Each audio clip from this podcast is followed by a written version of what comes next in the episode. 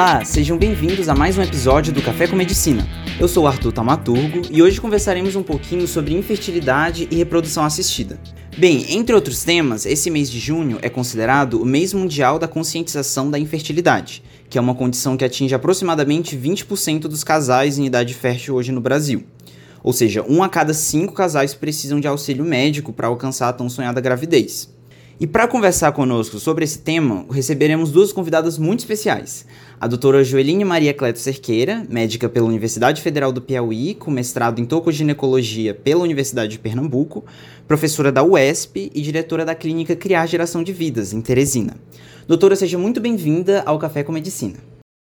Muito obrigada pelo convite, João Arthur. Muito obrigada a todos os alunos que estão engajados nesse projeto. Excelente ideia e estou aqui para ajudá-los e participar dessa entrevista tão interessante. Muito obrigado, doutora. E também a doutora Rayana Elias Maia, médica pela Universidade Federal de Campina Grande, com residência em genética médica e mestrado pelo programa de pós-graduação em genética, ambos pela Faculdade de Medicina de Ribeirão Preto, da USP. Médica geneticista do Hospital Universitário Alcides Carneiro e professora do Departamento de Pediatria e Genética da UFPB. Professora, é um grande prazer recebê-la de novo aqui no nosso podcast. Oi, estou super feliz de estar aqui com vocês novamente, principalmente com esse tema tão importante que a gente precisa conversar sobre ele. Fiquei muito feliz com a escolha do projeto em falar sobre esse assunto. Tudo certo. Então, inicialmente, vamos esclarecer um pouquinho sobre o que é a infertilidade e quais são os benefícios das técnicas de reprodução assistida para essa condição. Então, a infertilidade é a dificuldade de se reproduzir. Geralmente, refere-se ao diagnóstico feito quando um casal não obtém gravidez mesmo sem uso de qualquer método contraceptivo, após um ano de relações sexuais bem distribuídas ao longo do ciclo menstrual. Os benefícios da reprodução assistida são vários, né? Desde os benefícios às famílias tradicionais, esse casal que está tentando engravidar, um casal heterossexual, e não consegue constituir sua família por algum empecilho. Então, esse é a base da reprodução, vamos dizer. Mas é um campo que vem ganhando tantos benefícios para outros casais que hoje um dos benefícios que eu considero muito importante é com a nova formações de famílias, que hoje a gente tem uma sociedade que é, a gente tem famílias de casais homossexuais, masculinos e femininos, que desejam ter um filho. E esse tipo de casal, por exemplo, eles podem desfrutar das técnicas e os benefícios da reprodução assistida. Certo. E, doutora Rayana, é, qual o papel exatamente do geneticista normalmente em um acompanhamento de infertilidade? Bom, como já foi explicado, a gente tem a infertilidade aí com essa dificuldade de, do casal de engravidar. Né? Aqui a gente vai definir principalmente dentro de um período de um ano. Né? Então, depois, dentro de um ano de tentativas, não teve nenhum sucesso. O papel do geneticista nesse processo é principalmente esclarecer qual que é a causa, né? O que é que acontece com aquele homem ou com aquela mulher ou com ambos que a gente não consegue chegar né, ali na, na, na gestação. E aí existem muitas causas, a gente vai comentar um pouquinho sobre isso, mas a genética vai entrar exatamente na investigação porque existem muitas condições genéticas que podem estar associadas tanto no homem como na mulher para que a gente não tenha esse sucesso. E existem critérios para considerarmos que estamos diante de um caso de infertilidade? Quando devemos iniciar uma investigação dessa condição? O critério a gente coloca muito por idade. Na mulher com menos de 35 anos, está dentro até do conceito que eu já falei, é aquela que está tentando há mais de um ano e não consegue engravidar. Já para mulheres com mais de 35 anos, a gente reduz esse tempo para seis meses de tentativa sem sucesso certo? Então, existem também outros, outras causas, vamos dizer assim, a mulher já tem ciclos menstruais irregulares, às vezes é uma mulher que já tem um diagnóstico de endometriose, então, são patologias que podem repercutir negativamente na fertilidade e nessas, nessas, pacientes, nessas pacientes já podemos iniciar uma investigação e até mesmo tratamento mais precoce para uma dificuldade de engravidar. E quais são as causas mais frequentes de infertilidade feminina e masculina? Vamos lá, as causas femininas. Hoje em dia, a infertilidade é considerada um problema mesmo social da sociedade moderna, porque as mulheres deixam para engravidar mais tarde. Então, a idade materna, por incrível que pareça, hoje é o fator principal de infertilidade. As mulheres deixam para engravidar muito tarde. E o que é tarde para a fertilidade? É depois dos 35 anos. Então, além da idade materna, a gente tem patologias que cursam com dificuldades para engravidar. Por exemplo, a síndrome dos ovários policísticos, a menopausa precoce, são patologias que vão, são consideradas patologias ovulatórias. Como eu já falei inicialmente, tem endometriose, distúrbios da tireoide, inflamações ou obstruções das trompas, problemas uterinos. Então, tudo isso faz parte das causas femininas. Já do lado masculino, a gente tem fatores externos mesmo, como tabagismo, varicocele, né? Varicocele não é externo, interno, varicocele, DSTs, né? Doenças sexualmente transmissíveis, uso de drogas, substâncias como anabolizantes e esteroides que podem afetar na fertilidade masculina. Enfim, tem um leque de alterações que podem comprometer a fertilidade do homem e da mulher. E, doutora Rayana, existem algumas predisposições genéticas que podem influenciar para um quadro de infertilidade também? Sim, a gente tem condições genéticas, não é nem predisposição, é condição genética mesmo, que pode levar a um quadro de infertilidade. Por exemplo, na mulher a gente tem a síndrome de Turner, né, que a gente tem ali uma agenesia gonadal, a gente tem um ovário que não vai ser funcionante, que não vai ter os folículos. Então a mulher não tem como engravidar. Em geral, a gente tem outros sintomas associados, então a mulher que não menstrua ou que tem uma falência ovariana precoce, menopausa precoce. É, ou então outras condições também que causam aí a menopausa precoce, como por exemplo a síndrome do X frágil. Né? A mulher pode até ter filhos, ou eventualmente depois deixar de menstruar e vai levar ao quadro da infertilidade também. Ou no próprio homem a gente tem, por exemplo, a quadros como a fibrose cística, em que a gente vai ter uma agenesia dos ductos deferentes e que por conta disso a gente não vai ter a presença de espermatozoides ali no esperma e por conta disso a gente não consegue engravidar. Tudo depende muito de qual que é a alteração encontrada nesse paciente. Então, se a gente tem alterações no espermograma do homem, a gente vai pensar em alterações cromossômicas, como também a síndrome do, da, de Klinefelter, em que a gente também tem uma alteração do testículo que não consegue produzir esses espermatozoides. A gente tem casais que podem ter, por exemplo, é, condições que levam a um, um, um, quadro de aborto muito precoce. Às vezes nem dá tempo da gente identificar aquela gestação, porque o bebê não, não, não se forma por conta de alguma translocação, por exemplo. Então depende muito de qual que é, qual que é a alteração encontrada nesse casal para investigar essa infertilidade. Que interessante. E ao recebermos um casal que relata, que está relatando dificuldade para engravidar, qual deve ser o nosso primeiro passo? O que devemos investigar na avaliação clínica desse casal? Qual o procedimento? É, o primeiro passo é de que sempre é uma, uma anamnese, né? Uma entrevista com esse casal bem feita, um exame físico, né, na mulher, então, assim, na paciente que chega. Então, uma boa anamnese. Será que essa paciente está ciclando, menstruando regular? Ou será que é a frequência sexual do casal que é muito baixa? Então, tudo isso tem que ser investigado no exame físico, ginecológico, já pesquisar infecções, já tratar certo? É, Existem muitas coisas que a gente já consegue esclarecer por uma boa anamnese e um bom exame físico, e isso vai nos nortear quais os exames eu vou solicitar. Mas de praxe, os exames que não podem deixar de ser solicitados, como a própria professora já falou, na parte masculina é o espermograma. O espermograma é o exame masculino que já vai me dizer muita coisa sobre o parceiro masculino.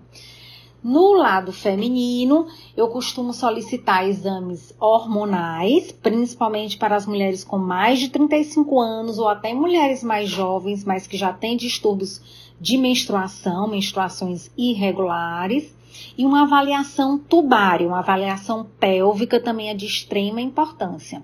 E tudo que a gente vai solicitando, eu vou muito direcionando pela queixa da paciente. Não tem como a gente solicitar uma, um, um, um, como é que eu digo, um quadro de exames para todo casal. Não é bem assim, né? Então, a depender do que a gente vai percebendo de distúrbio, a gente vai também norteando os exames complementares. Na, e na parte laboratorial, na avaliação laboratorial, Quais exames genéticos, professora, nós podemos recomendar a um casal nessa situação? Bom, como acabou de ser comentado, a gente não tem uma receita para investigar esse casal. Depende muito de qual que é a nossa suspeita. Né? Então, assim, se é um casal que a gente tem ali uma alteração no ciclo menstrual da mulher, uma mulher que não menstrua, é uma, uma infertilidade depois de já ter tido filhos. Então, assim, depende muito de qual que é o quadro clínico. Então, se eu tô, tenho uma suspeita, por exemplo, de uma alteração cromossômica, como é o caso da síndrome de Turner, da síndrome de Klinefelter, eu vou fazer o cariótipo. Se eu tenho uma suspeita de uma fibrose cística ou de uma agnesia de ductos deferentes, eu vou investigar, por exemplo, com o gene CFTR. Se eu tenho uma investigação de uma oligospermia, uma alteração no espermograma, em alguns casos, além do cariótipo, pode ser que eu precise fazer, por exemplo, a avaliação de deleções do cromossomo Y. Eu vou ver um pedacinho do cromossomo que, a gente, que é uma região AZF, né? Então depende muito de qual que é a minha suspeita. Né? A gente tem algumas condições genéticas na mulher em que a infertilidade está dentro de um quadro maior. Por exemplo, galactosemia. Galactosemia é uma condição que tem uma alteração ali do metabolismo da galactose, que a mulher também pode ter uma falência ovariana precoce. Então já é um outro gene que eu vou avaliar. Depende muito de qual que é a minha suspeita. Por isso que realmente a, a avaliação clínica, a anamnese e o exame físico do casal é muito importante. Como nós acabamos de discutir, Existem várias causas, né, para a infertilidade e tudo varia de caso para caso. Nós não podemos fechar como uma fórmula mágica. Mas nos casos das causas mais frequentes de infertilidade, o que pode ser feito? Vamos lá. Vamos falar um pouquinho de, de porcentagem para a gente entender, entender as causas, certo? É, em média, 30% das causas de infertilidade são atribuídas a um fator feminino apenas outros 30% a um fator masculino. Mas vejam, 20% das vezes a gente tem uma associação de um fator masculino e um feminino. E ainda em 10% das vezes, a 10 a 15%, a gente não acha uma causa de infertilidade. É a infertilidade sem causa aparente, chamada de isca. Mas a gente tem que pesquisar as causas para poder dar um diagnóstico de isca, certo? E nas causas femininas, o que é mais frequente? Distúrbio ovulatório, muito frequente. A síndrome dos ovários policísticos, o que mais que dá distúrbio ovulatório? Um distúrbio da tireoide, alterações na prolactina. Então, são exames laboratoriais que quando a paciente já me quando na anamnese já suspeito que há um caso, que seja um caso de distúrbio hormonal, eu tenho que solicitar todos esses hormônios, FSH, LH, prolactina, TSH da tireoide. Então, quando você suspeita de, uma, é, de um distúrbio ovulatório, esses exames são muito importantes hoje considerado um dos melhores exames para avaliar reserva ovariana de uma mulher, a gente tem o hormônio antimileriano e temos a contagem de folículos antrais realizada através de um ultrassom endovaginal. Então são dois exames que o esterileuta, que o ginecologista que mexe com reprodução sempre está solicitando, certo? E isso do lado feminino quando se suspeita de um distúrbio ovulatório. Mas existe um outro grupinho de mulheres que também é muito frequente dentro da reprodução, aquelas mulheres com dores pélvicas, dor na relação sexual, que aí a gente já pensa em outra patologia do lado pélvico, também é muito frequente na mulher é, que é a endometriose, certo? A endometriose existem exames complementares direcionados para se pesquisar a doença, como o ultrassom transvaginal com mapeamento para endometriose, a ressonância pélvica. Então, na suspeita clínica, esses exames não podem deixar de ser realizados. Isso do lado feminino, falando do que é mais frequente, certo?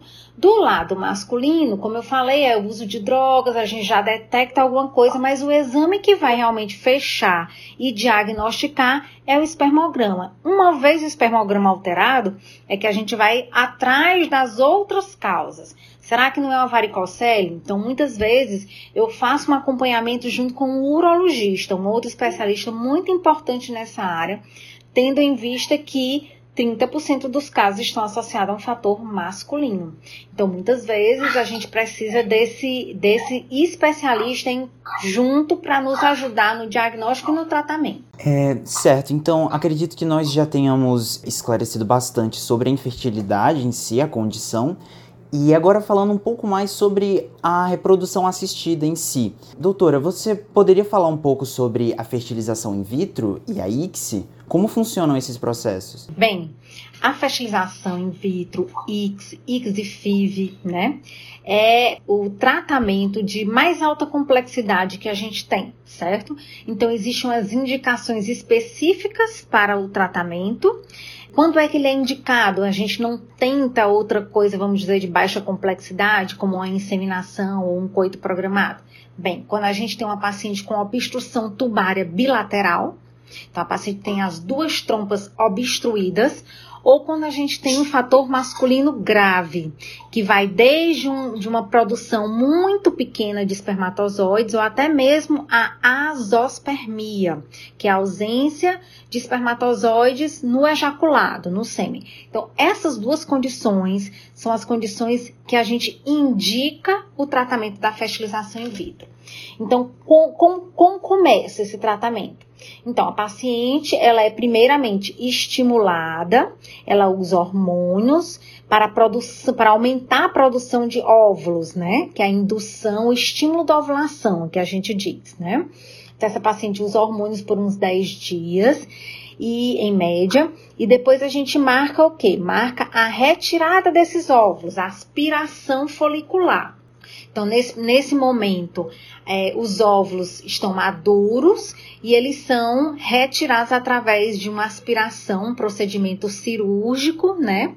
E é, nesse mesmo dia da coleta dos óvulos, quando a paciente já tem o seu parceiro, o parceiro vai para coletar o sêmen. Lembrar que também é um tratamento que pode ser feito com banco de sêmen, certo? Por isso que eu falei que quando a paciente tem um parceiro dela, pode ser utilizado sêmen de banco.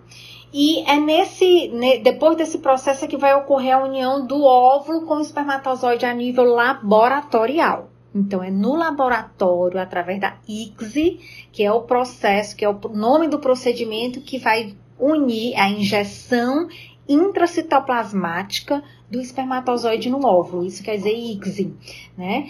E existe, a, existe ainda a FIV clássica, né? Que é deixar o óvulozinho lá perto do, do espermatozoide ele vai entrar, né? Mas assim, o que é mais tradicional, que, a gente, que as clínicas de reprodução hoje em dia trabalham na sua grande maioria, posso afirmar que mais de 95%, 95% é com a ICSI, que é a injeção.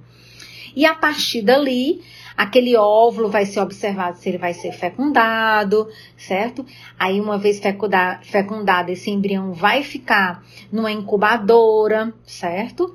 Até o momento de ser transferido para o útero daquela mãezinha que iniciou o tratamento. Que legal. Professora, nós sabemos também que no processo de fertilização in vitro já é possível detectar algumas doenças genéticas no embrião antes de transferi-lo por meio de alguma dessas técnicas. É, você poderia comentar um pouco sobre esse aspecto? O diagnóstico pré-implantacional, que a gente chama, ele vai ser realizado quando a gente tem sempre alguma suspeita. Né? Então, isso é uma coisa que é importante é, entender antes de falar sobre isso. Eu não consigo simplesmente pegar o embrião e adivinhar o que é que vai acontecer. Então, eu posso avaliar, por exemplo, com o PGTA. Né? É um teste pré-implantacional que vai avaliar a neuploidíase. a minha suspeita é que ele possa ter alterações em cromossomos.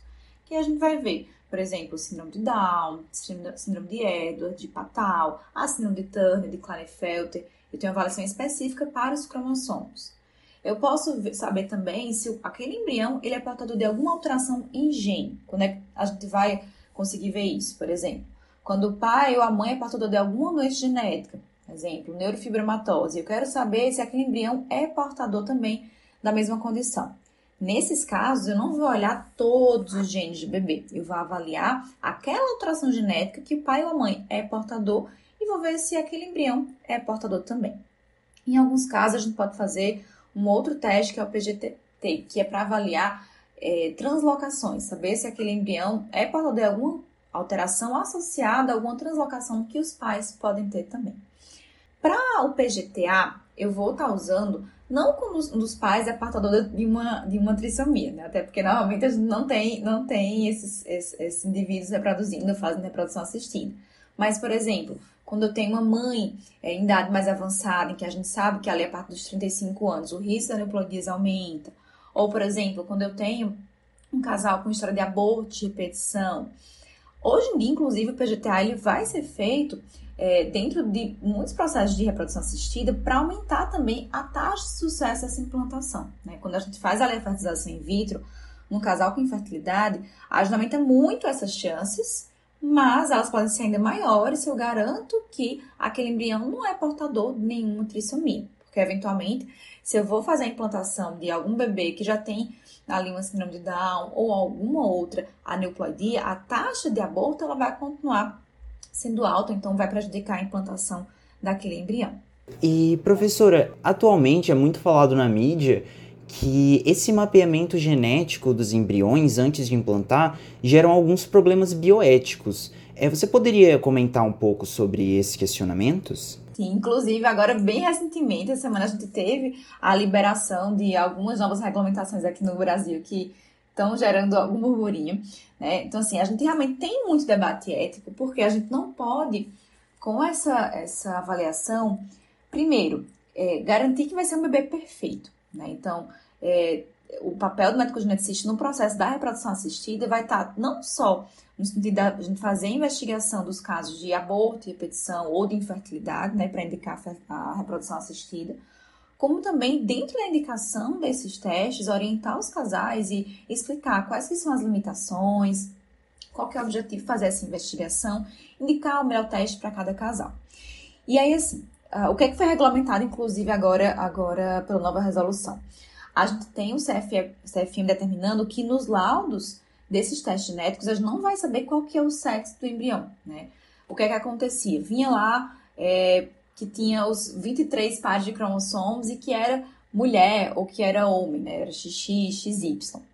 E nunca pôde, né? A gente já não podia antes determinar, deixar o casal escolher se seria menino ou menina. Agora a gente já não tem esse resultado nos laudos para evitar que aconteça qualquer indução de escolha de qualquer sexo do embrião. Exceto em algumas condições, por exemplo, como condições ligadas ao X, em que eu saber o sexo do embrião vai ser fundamental para que a gente tenha ali o sucesso daquela implantação. Então, por exemplo, se eu tenho um, uma mulher que é portadora da, da mutação para o X frágil, eu saber que é do sexo masculino vai ser fundamental para escolher ali o embrião, né? Porque já que para evitar que aquela condição se repita é, na família, o sexo feminino seria o embrião de escolha, digamos assim. Mas outras discussões éticas acontecem também, por exemplo, tem até alguns, ah, tem filmes, tem, tem discussões com relação a, por exemplo, casais de surdos, que querem que o filho seja, seja surdo também. Né? A gente tem como um dos princípios da própria medicina né, a não maleficência. E aí muitos debates éticos é, ai, ah, não, mas o casal tem direito que, os, que o filho seja surdo também. E na verdade não, né? A gente tem que respeitar esse princípio de não, não poder fazer mal para o bebê e já fazer com que ele nasça surdo, não porque a família quer, né? mas porque eticamente a gente não pode é, já causar um mal para aquele bebê. E por aí vai. Na verdade, assim, é uma discussão que eu acho que anda muito mais devagar do que o avanço da medicina, do que o avanço da ciência, mas que a gente não pode deixar de ter esse debate né, nesse sentido, porque a gente acaba é, muitas vezes caindo em muitos erros que historicamente a gente tenta combater, né? como por exemplo o caso da eugenia. A gente sabe que mesmo com a fertilização in vitro, a gente não consegue garantir um bebê perfeito.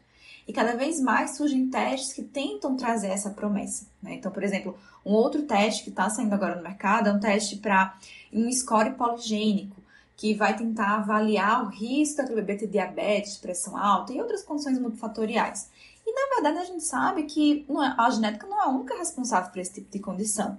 E aí a, o grande debate no momento é o seguinte: eu vou deixar de escolher um bebê só porque ele tem um risco aumentado de ter diabetes? Né? Então, assim, a gente precisa amadurecer esse tipo de discussão. Não é uma decisão fácil, mas precisa ser bem orientada e ser também regulamentado esse processo para que a gente não incorra em grandes erros daqui a pouco a gente precisa estar revendo a nossa história. Sim, é realmente um tema que é, é muito importante o debate sobre ele, a discussão sobre ele. Agora, A nível do SUS, como que o processo de reprodução assistida pode se enquadrar? O que uma pessoa pode fazer dentro do SUS sobre isso? É, vamos lá. É, são poucos os, os laboratórios de fertilização in vitro oferecidos a nível de SUS no Brasil, certo? Então, eu conheço poucos, né? Então, são poucas famílias contempladas com esse tratamento, infelizmente. Mas, por exemplo, em São Paulo, a gente sabe que tem locais em que oferecem as técnicas de fertilização in vitro, FIV ICSI, né, para casais bem selecionados, casais mais jovens, com infertilidade primária, isto é, nunca conseguiram gestar um filho, certo? E a nível de Nordeste, eu aqui no Piauí a gente infelizmente não consegue oferecer. Já trabalhei a nível de SUS para faculdade, mas no máximo que eu posso, que a gente poderia oferecer, são técnicas de baixa complexidade. Um coito programado, com orientações sobre relações sexuais, inseminação artificial também ainda a gente consegue fazer, mas às vezes ainda tendo algum custo para esse casal de medicação ou mesmo para realizar a capacitação do SEMI. O que eu posso falar é que aqui a nível de, do Piauí e na grande maioria dos estados do Nordeste a gente não tem como oferecer técnicas mais de maior complexidade para os nossos pacientes SUS. E, doutora Rayana, é, a questão de que nós tínhamos discutido dos testes como o, o PGTA para de detectar aneuploidias nos embriões, tem como algum casal fazer algo do tipo pelo SUS?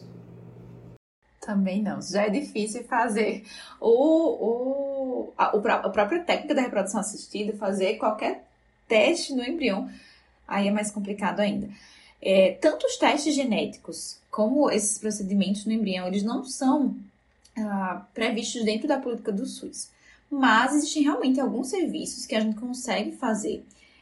É mais difícil ainda a gente conseguir algum serviço que faça aí o diagnóstico pré-implantacional, mas algum serviço de referência eventualmente consegue, principalmente dentro de um processo é, de um protocolo de pesquisa, por exemplo.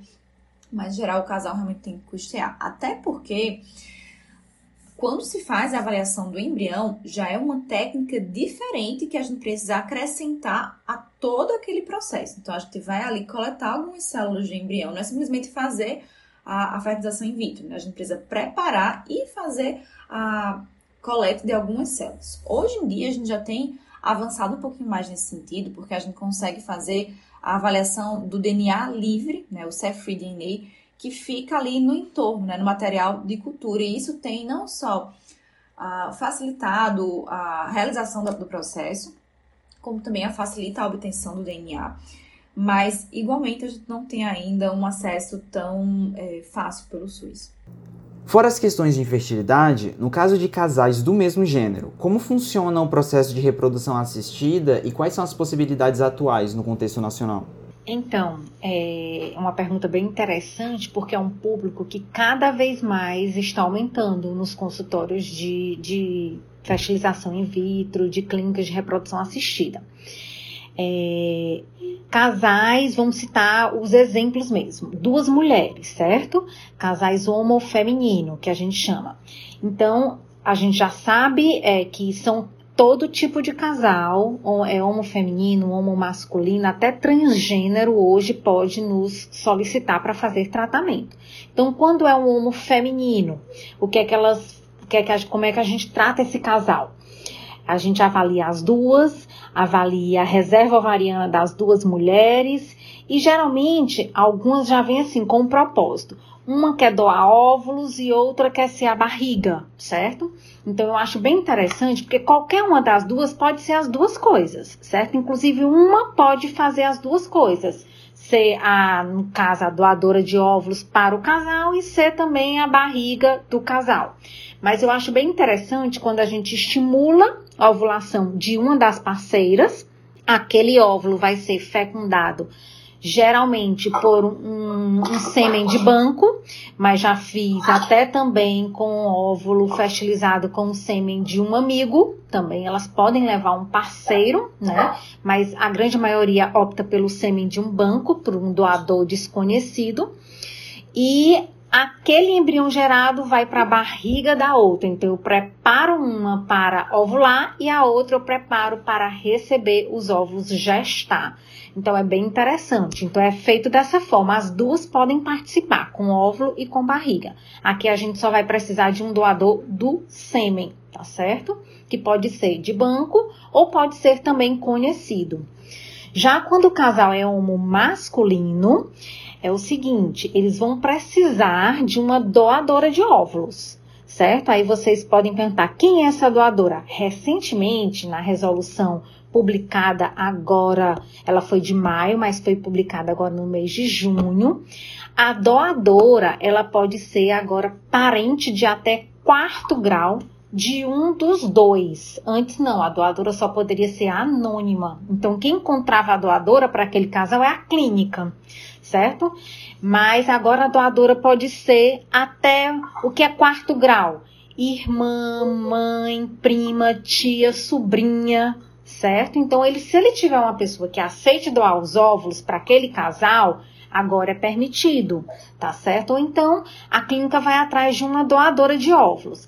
Aqueles óvulos vão ser fertilizados com espermatozoide que pode ser até dos dois certo? A gente só tem que dividir os óvulos, certo? Por exemplo, se a doadora me, me, forte, me, me, me deu 10 óvulos, eu posso fertilizar metade dos óvulos com o sêmen de um e metade dos óvulos com o sêmen dos dois. Ou só de um, certo? E a gente vai precisar, no caso de homo masculino, de uma barriga solidária, de um útero de substituição, como a gente chama. Quem será essa pessoa que vai gestar o filho deles? Vai ser também um parente de até quarto grau. Irmã, prima, tia, mãe, avó. Então, assim, eles é que vão escolher essa pessoa que vai gestar o filho deles, certo? Quando não tem esse parente que pode gestar, a saída que tem é solicitar por escrito para o Conselho de Medicina que eles não têm nenhuma pessoa própria próxima que se dispõe a fazer isso, e em último caso, o conselho pode permitir, tipo, um amigo, mas aí precisa de uma autorização do conselho de medicina lá da área que eles estão. Eu é, acho que de uma forma geral é isso. Certo. E agora perguntando um pouco mais sobre a experiência pessoal de vocês. Doutoras, as senhoras lidam diariamente com pacientes em um processo longo na busca de ter seus descendentes e construir suas famílias. É, nesse processo, como lidar com a ansiedade e apreensão dos casais ao longo do processo? E no caso da doutora Joeline, acompanhar tão de perto novas vidas serem geradas? Bem, João Arthur, é, é uma parte assim, bem delicada né, questão da ansiedade, é, muitas vezes a gente já atende um casal não só com ansiedade, mas com depressão, usando diversas medicações. Então, é, é um problema de saúde pública, sabemos nós, né? Infertilidade. E ele não só causa distúrbio físico, alterações físicas, mas provoca muitas alterações a nível, a nível psicológico mesmo, né? Dos casais, não só da mulher, mas do homem também.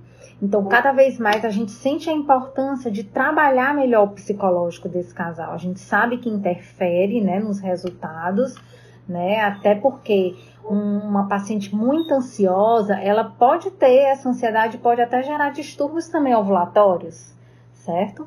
Então, é uma questão delicada, ela precisa ser trabalhada e valorizada.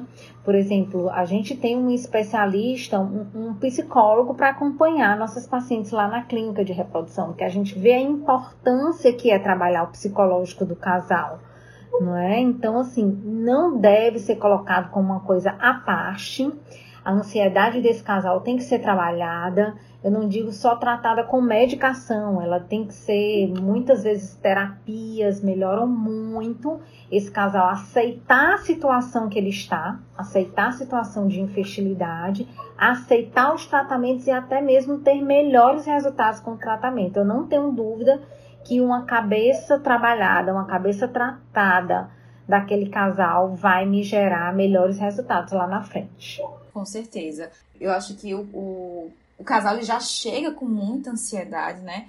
E nem sempre é um processo fácil, porque a gente precisa não apenas já indicar uma fertilização in vitro, né? A gente tem que investigar, né? E esse processo de, investigação muitas vezes demanda algum tempo, demanda procedimentos, e que tudo isso vai tornando o processo ainda mais angustiante.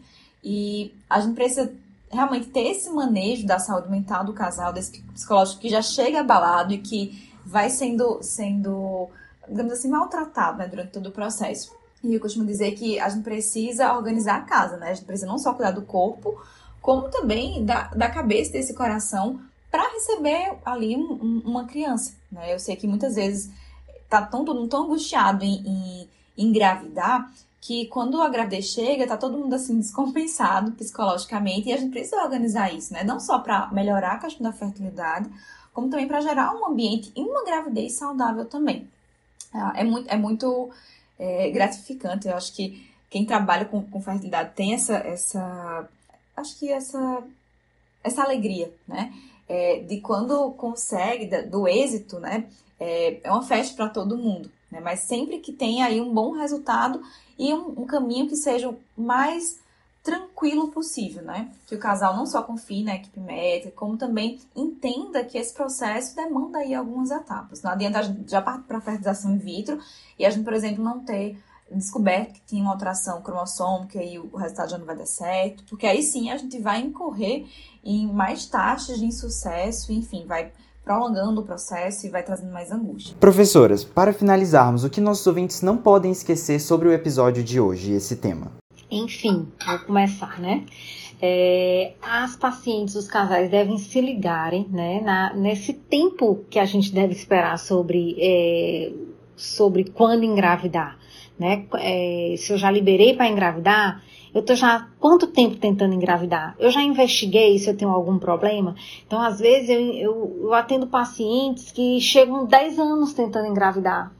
E, aí, e assim, a gente se questiona, nossa, será que a gente não está passando um recado direito? Então o recado é esse, a infertilidade existe, a infertilidade é um problema de saúde e existe tratamento para ela. Porém, às vezes até nós médicos, eu ouço muito esses casais dizendo que não, mas eu procuro meu ginecologista, ele diz que está tudo normal, meus exames estão normais, e quando essa paciente chega a mim, ela já tem 40 anos de idade depois de 10 anos sentando. Então isso é muito triste para quem já recebe. Então, minha, o meu alerta é principalmente quanto a isso. Nós mulheres temos um reloginho biológico da fertilidade. Não podemos deixar ele passar porque ele já passa muito rápido. Não, de, não podemos deixar ele correr mais rápido do que os nossos desejos.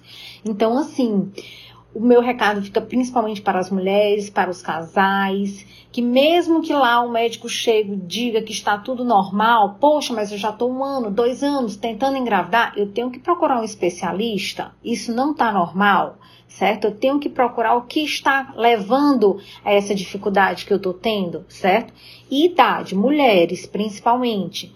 A idade mais fecha de uma mulher, ela gira em torno de 20 30 anos, gente, pasmem, certo? Esse é o auge da fertilidade da mulher, mas muitas mulheres não vão querer engravidar nessa época, mas pelo menos ficar atenta para ter seu, seu primeiro filho ali por volta dos 30 anos, é, constituir sua prole com, com, a quantidade de filhos que deseja até os 35 anos, e se isso não for possível, procurar um especialista para lhe orientar melhor quanto a esse tempo do que fazer. Hoje em dia tem congelamento de óvulos, né? A gente não teve tempo de abordar esse assunto aqui, mas é uma coisa que vale a pena se pensar nessas mulheres que chegam nessa, nessa idade crítica e ainda não planejam e não desejam a gravidez.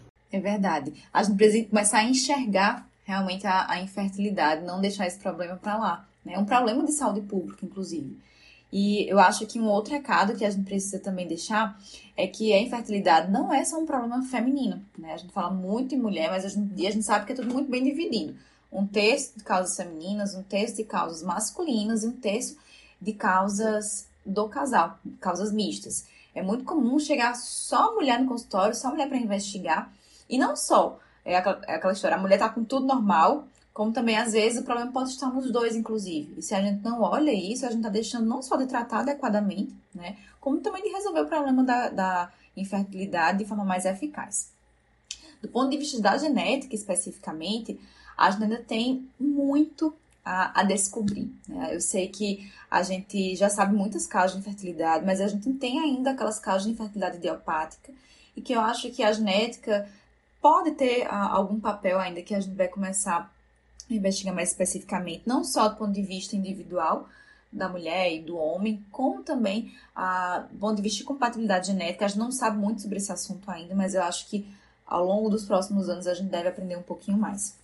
Ah, eu gosto muito de comparar que a, a mulher ela tem um ovário que funciona como um pacote de biscoitos, né? Todo mês a gente tá tendo ali um biscoito e vai chegando no final, a chance de a gente encontrar um óvulo que tem ali algum, algum problema, um bisco, uma bolacha que tá meio quebrada, vai aumentando. Então, não tem uh, uma idade para a gente esperar, né, procurar um médico, procurar um especialista, como a Angelina falou, para a gente começar a investigar isso. Quanto antes, melhor. O tempo é gravidez. Doutoras, muito obrigado por ter aceitado o nosso convite, pela disponibilidade. Foi uma conversa excelente, bastante esclarecedora. Espero que tenham gostado também. Foi um prazer meu e da equipe do Café com Medicina recebê-las aqui. Tenho certeza que esse episódio será muito bem recebido pelos nossos ouvintes. É, eu que agradeço, com certeza, também é, a oportunidade e sempre estarei aqui à disposição para tratar, tratar desses temas que tanto me interessam, tanto fazem parte do meu dia a dia e que eu sou apaixonada também pela reprodução, pela infertilidade, pelos tratamentos. Obrigada. Eu espero que o pessoal aproveite bastante esse episódio, que consiga propagar essas informações para a gente conseguir levar uma informação para mais longe possível. Foi um prazer estar aqui de novo. Já conto aí com os próximos temas para a gente discutir com a genética. E a você, ouvinte, muito obrigado por nos acompanhar em mais um episódio. Não deixem de nos seguir nas plataformas agregadoras de podcast e no nosso Instagram, arroba Café com Medicina, UFPB, e arroba canal UFPB. Se você tem alguma sugestão, elogio ou crítica, manda pra gente no nosso Instagram ou no nosso e-mail, programa cafécomedicina.gmail.com. Até a próxima!